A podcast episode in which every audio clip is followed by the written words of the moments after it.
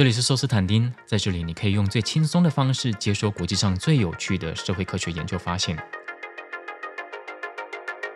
如果有一天你穿越回古代，有人问你：“喂，现代仔，Elantra 好开吗？”“喂，现代仔，你所谓的现代和这个你眼中的古代世界相比，最本质的差别是什么？”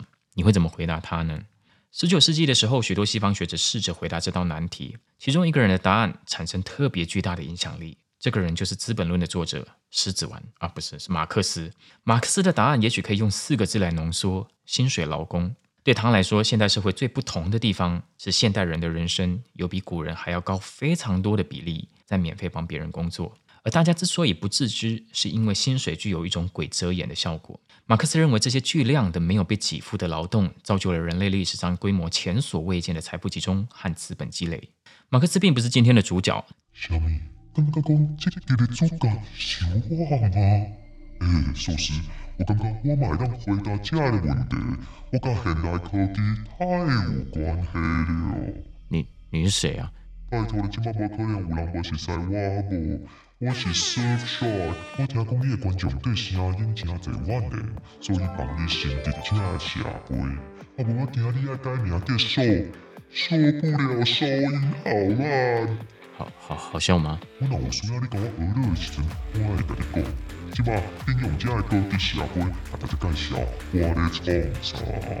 ？Surfshark VPN 可以帮助你在现代的虚拟世界中任意穿梭，它能让你在各种影音平台、漫画 APP 或是各类游戏中突破恼人的地区限制。同时，它是一只紧闭双眼，同时又保护你在旅程中不被监视的驼兽。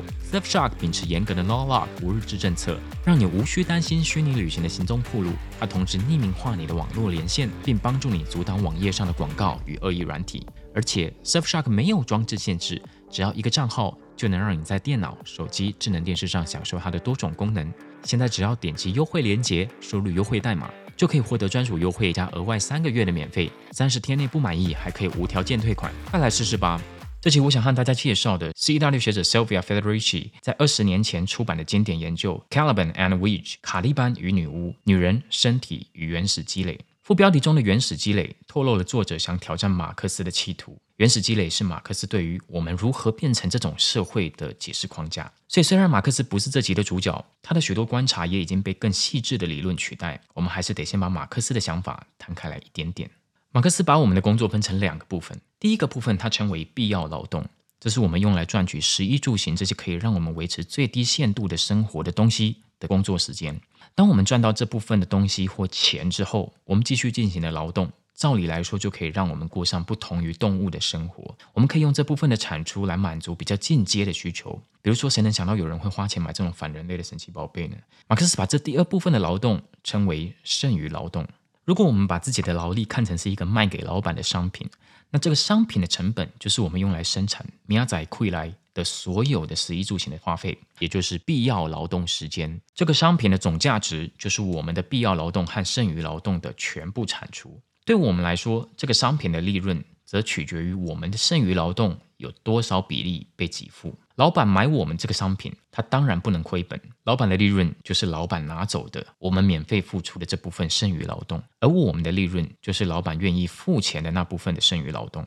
这看起来是个很合理的交易，买卖双方都有赚。但马克思觉得不合理的地方是在现代社会，或至少在他生活的十九世纪的西欧，普通劳工的薪水始终被压在只够养家糊口的程度。老板只愿意用成本价来买劳力，劳工几乎所有的剩余劳动都没有被给付。另外，为了追求利润极大化，老板们发现人是一种很神奇的生产要素，只要略施手段，就可以让人的生产力大幅增长。其中最常见的一种方法就是保持薪资不变，但尽可能的延长员工的剩余劳动时间。举个例子，中研院的学者吴建民发现，中国的底层劳工经常很开心的自愿加班。吴建民做田野的工厂经理，甚至告诉他：“你没有搬给他家，他还不高兴。”但吴建民发现，这是因为中国政府长期刻意压制底层劳工的时薪，大量的劳工为了维持生计，就会自愿长时间加班。这些大量的免费的剩余劳动，擦亮了 GDP，为外资创造巨量的利润，最后再以租税的形式回到党的手中。但中国劳工的血汗其实更牵动着西方先进资本主义国家的稳定。这就是第二种增加剩余劳动的方法：降低一个人养活自己的成本，缩短一个人的必要劳动时间，就增加了他剩余劳动的时间。但降低生活成本谈何容易？怎样？难道你要逼我三餐变两餐，逼我只能买爱真实吗？其实不需要，只要把社畜层层分级，用比较便宜的社畜帮比较贵的社畜分摊再生产劳动力的成本就好。中国劳工的血汗是所有先进国家的劳工能够享受廉价民生物资的源头，也是这些国家的老板们能够缩短当地劳工必要劳动时间的最大功臣。对马克思来说，我们之所以演变成这样的社会，是因为十五世纪以来发生了两件大事：第一，圈地；第二，殖民。圈地让绝大多数的欧洲农民失去养活自己的方式，让他们被迫变成薪水劳工，被迫不断加班来养活自己。殖民掠夺除了带来沾满鲜血的贵金属，更重要的是，殖民让用便宜的奴隶养本国的奴隶这个非常重要的缩短必要劳动时间的体制得以成型。这就是马克思用来解释资本的原始积累的框架。今天的主角费德里奇带我们重回十五到十七世纪，这个欧洲封建秩序已经崩溃，但资本主义秩序还没成熟的所谓的过渡期。费德里奇想让我们看见一个马克思遗漏的历史事件，这件事从内部分化了中世纪晚期昂扬的起义浪潮，促成了比殖民更有效率的以奴养奴的体制。它很可能才是当代社畜秩序的第一块拼图——女巫猎杀。欧洲女巫猎杀的高峰期发生在一五五零到一六五零这一百年间。费德里奇综合学界的看法，推估这段期间以女巫之名被迫害致死的女性大约是十到二十万人。十七世纪初，欧洲人口大约是七千到七千五百万。这样看来，十几万的死亡人数似乎并不算多。但费德里奇让我们看见，地狱未必由死亡构成。这场带着宗教色彩的女性镇压，是在欧洲世俗政权的君主大力支持之后。才真正进入狂热高峰。费德里奇很好奇，当时欧洲的政治精英想从杀女人这件事当中获得什么政治利益？他发现当时欧洲的君主们共享一个执念：尽可能的增加本国人口。这个理念促使他们由上而下的鼓励猎巫运动。但这很怪，这些君主怎么会认为杀戮女性反而能帮助人口成长呢？因为当时欧洲的女性普遍不想生小孩。耶路撒冷希伯来大学的社会学者 Nachman Ben Yehuda 发现，从14世纪后半开始，欧洲女性的生育意愿普遍低落。当时流行各种生育控制的手段，包含中断性交、堕胎或是杀婴，而这些行为在不久之后全都会成为女巫最常被指控的巫术。欧洲女性不想生小孩，和当时她们正在经历的社会变迁密切相关。1347到1352年的黑死病。让欧洲百分之九十的城市人口消失，接近一半的人口灭绝。但这场瘟疫俨然就像是萨诺斯的启蒙来源，它在之后的一个世纪促成了一个让人意外的后果：普通欧洲人的生活水准大幅提升。人口锐减导致大缺工，城镇工匠的薪资大涨。北欧与德国有百分之五十到六十的农地荒废，这不仅让许多贫农获得耕地，也让农地薪水工的薪资暴涨。德国、法国、意大利的农地日结工薪水涨了两到三倍。法国北部甚至有教师抱怨，即使开出六倍的高薪，仍然招不到农工。劳动力短缺也让女性大量进入劳力市场，男女薪资待遇急速缩减。莱茵河和多瑙河沿岸的部分地区，薪水农工的待遇已经不分性别。黑死病后，欧洲农民与工匠迎来了属于他们的黄金时代。英国诗人 John Gower 在当时抱怨：“我们简直分不清谁是领主，谁是农奴了。农民模仿着自由人的生活方式，你已经无法从衣着外表判断谁是谁了。”本彦胡达认为，当时女性不想生小孩，很可能就是因为生活水准突然大幅提升。在这之前，女性生育通常是为了帮农村家庭增添劳动力，但现在，有的地区的日薪甚至能买一头猪，自己就能过很爽，为什么还要增加劳动力？另外，黑死病重创城市人口。疫情后，大量的农民移入城镇，其中也包含大量的女性。女人在城市当中担任洗涤工、助产士、纺织工、妓女、酿酒工、乳母，这些都是薪水劳工。在货币经济中，孩子就不再是生产及战力，而是无业的拖油瓶了。在接下来的一两百年间，欧洲的家庭结构发生变化。在城镇中能养活自己的女性，许多人终身未婚，和其他女性一起生活。晚婚的趋势也很明显。十五到十六世纪，男女婚龄分别达到二十五和二十三岁。学者推估，当时十五到四十四岁的育龄女性有五分之二到五分之三未婚。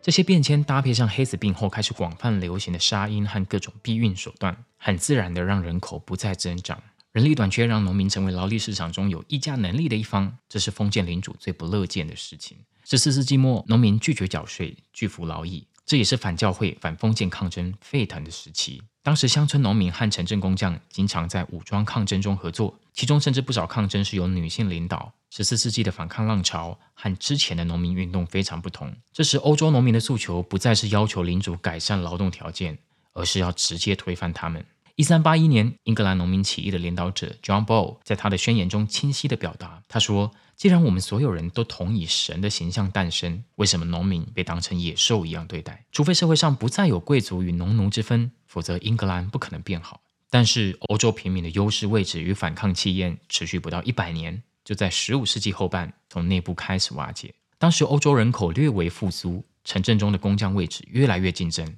男性工匠对女性工匠的敌意与日俱增。他们巴不得这些女人滚回乡下的传统家庭。十五世纪晚期，德意法都出现行会学徒发起联署罢工作为威胁，要求市政当局禁止女性从业。与此同时，统治阶层想出一种狠毒的手段，让他们能够收编城市中那些最暴力又反叛的年轻男性工人。十五世纪晚期，法兰西的许多城市进入了一种性侵无罪化的可怕状态。年轻的工匠学徒、富家的仆佣，甚至是有钱人家的浪荡子，全都在光天化日下参与其中。受害者几乎都是贫苦无依的女性。这些男人声称这是对富人的报复。城镇中的贵族和执政者看着这些男人在口头和贫穷的女性身上发现那些原本可能用来攻击自己和自己的女眷的暴力，他们乐得袖手旁观。这些对女人的敌意被一本恶魔学的著作推上高潮。十五世纪后半，活字印刷开始在西欧普及，大量的恶魔学著作开始出版，大概每两年就会有一本新书出版，其中就包含在当时非常畅销的《女巫之锤》这本书。开卖后的三十年里，就再版了十二刷。这是一本带着学术气息、大量引经据典，但内容却几乎全是奇思怪想的书。两位作者不止在大学任教，还都是教宗直接任命的宗教裁判所的检察官。阿尔伯塔大学的 Christopher McKay 是《女巫之锤》主流英译版的译者。他特别强调，在那个还没有科学观念的时代，一个人做的事情算不算巫术，经常与他的社会地位有关。比如，《女巫之锤》的作者就说，他们所谓的巫术，不包括受过教育的知识分子所实践的高级魔法，也就是像哈利波特那种透过魔法书习得的咒语。McKay 说，当时教会罪行化的对象，主要是不识字的底层人民所掌握的一些仪式或技术。他认为这部分解释了为什么后来被迫害的女巫几乎都是穷苦边缘的女性。这些恶魔学的著作将矛头指向一群人：对生育没有贡献，或是胆敢控制生育过程的女性，无法生育的老女人和寡妇，杀婴的母亲，协助杀婴的助产士，全都化身邪恶的女巫。虽然男性也可能是搞砸生子的那一方，但这些作者说，不管是举不起来还是射不出来，都是女人的错。恶魔学著作中大量描述了男性性能力被女巫邪术破坏的故事，比如费德里奇就提到，这些书里面有一个很常见的故事：女巫偷懒觉。这些故事大同小异。当男性发现自己的懒觉消失，他会逼着女巫交出自己的懒觉。女巫会带着这位男性到一棵树顶上，那里的一个鸟巢里藏着许多女巫偷来的懒觉。女巫会问他哪一根是你的？这男的选了之后，女巫通常会说：“不是，这根是主教的。”这当然不是懒觉版的金斧头与银斧头。他想表达的是，有一些邪恶的女人对男人、对教会、对生殖是莫大的威胁。这些恶魔学著作并没有动摇当时意大利文艺复兴的知识分子对巫术嗤之以鼻的态度，但当时的经济和政治脉络让跨阶级的欧洲男性仇视女性，拿女性发泄。这些恶魔学著作提供了最佳的文化脚本。女性果然就是天生有瑕疵的劣等生物啊！十六世纪多重巨变让欧洲平民重回苦难。在英格兰，领主与富农开始大规模圈地，大量农民流离失所。西班牙的美洲征服让欧洲凭空多出巨量的黄金与白银，造成严重的通货膨胀，粮食价格飙涨，各地平民陷入饥荒。这时，欧洲女性的处境尤其艰难，她们无法从仇视女性的城镇行会获得工作，各种体力活的薪水工作也优先录取男性，这让大量女性陷入赤贫。她们为了养活自己和孩子，四处乞讨行窃。有时甚至抢粮仓、劫粮船。对统治者来说，这些女性流民是政治动荡与经济犯罪的极大隐忧。十六世纪后半，重商主义的理念在欧洲统治阶层开始流行。他们深信，一国的劳动人口越多，生产与需求的流通量就越大，国家就会越富有、越强盛。同时，欧洲战争的规模越来越大。十五世纪末，一支两万人的军队已经堪称大军；到了十七世纪中期，一支十五万人的军队才足以与列强争雄。这也让君主们渴望更多的人口，于是，这时各国君主最痛恨的事情就是有人阻碍他们的人口增长计划。他们需要女人乖顺的大量生育，他们需要女人放弃对生殖、对自己身体的控制能力。十六世纪中，女巫可以处死刑的世俗法令在欧洲各国纷纷出现。到了十六世纪晚期，审讯与刑求女巫的程序已经逐渐标准化与官僚化。在不同国家的女巫审讯中，常能看见高度相似的口供内容。中国学者董敬全详细整理了当时各式各样的女巫审讯手册与审讯记录。其中 s a b a t 也就是恶魔狂欢晚宴，是一项非常普遍的审讯主题。这指的是女巫在深夜与恶魔的集体聚会，在宴会中，女巫们纵享美食，与恶魔性交，一起用未受洗的婴儿的大脑炼制魔药。虽然这是一种想象出来的罪恶，但费德里奇提到，不难看出人们对 s a b a 的想象，其实就是以前乡村地区的丰年祭。在这个所有人都饥饿无比的时期，用宴饮暴食来罗织罪名，最能引起当时底层人民的愤恨了。不过，从审讯记录可以看出，审讯者并不关心实际上发生什么事情，他们只是透过刑求与性侵，逼女性说出他们心中预设的口供，好把他们送上火刑柱或绞刑架。这些可怕的刑求与警示意味浓厚的公开处刑，让欧洲社会陷入极端的恐惧与狂热。董敬全提到，这段期间教会鼓励告密，告密者视同巫术的蒙难者，能得到赦罪与金钱奖励。当有些人自己蒙受嫌疑，就会急于用告密来自救，这让人们相互猜疑、相互陷害，也让大部分的社会关系裂解。费德里奇说，在这段上百年的恐怖运动中，历史文献中只出现一次男性有组织的拯救女性亲人的抗争运动，可见恐惧镇压的是整个底层社会。不过，费德里奇和董金泉也都提到，有些女性为了不牵连家人和挚爱，即使面对刑求，仍然什么也没招，选择牺牲了自己。在这一百年中，女巫罪并不是被处死最多的罪行，杀婴罪才是。而当十七世纪后半到十八世纪欧洲猎巫运动消退，费德里奇发现，这是破坏财产、烧毁粮仓、房舍、草料以及伤害罪，在各国的犯罪记录中急剧增加。显然，这不过是女巫罪的面具摘去，露出了它的本质。这些史料告诉我们，所谓的女巫罪不过是生育控制与各种贫穷犯罪的集合。